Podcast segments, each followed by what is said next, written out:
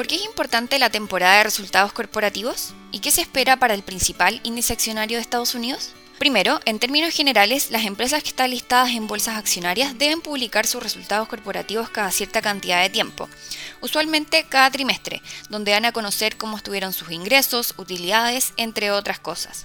Además de entregar información de cómo estuvo el rendimiento durante el periodo que ya pasó, las empresas suelen entregar una guía de cómo esperan la compañía se comporte en el futuro, donde en general los inversionistas suelen tener el mayor interés. Y precisamente este punto sería el clave para poder proyectar o estimar de alguna forma el valor que se le asigna a la acción de la empresa, considerando claro otros factores dentro del análisis. Y ahora, ¿qué se espera para las acciones del S&P 500 de Estados Unidos?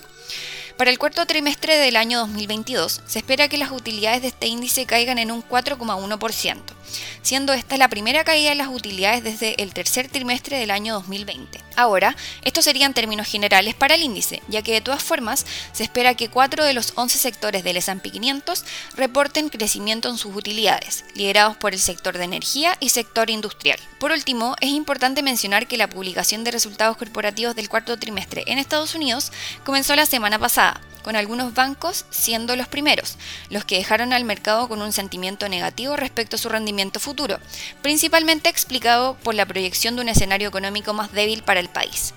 Y esta semana continúan las empresas publicando esta información, con compañías como Goldman Sachs, Morgan Stanley, Netflix, entre otras.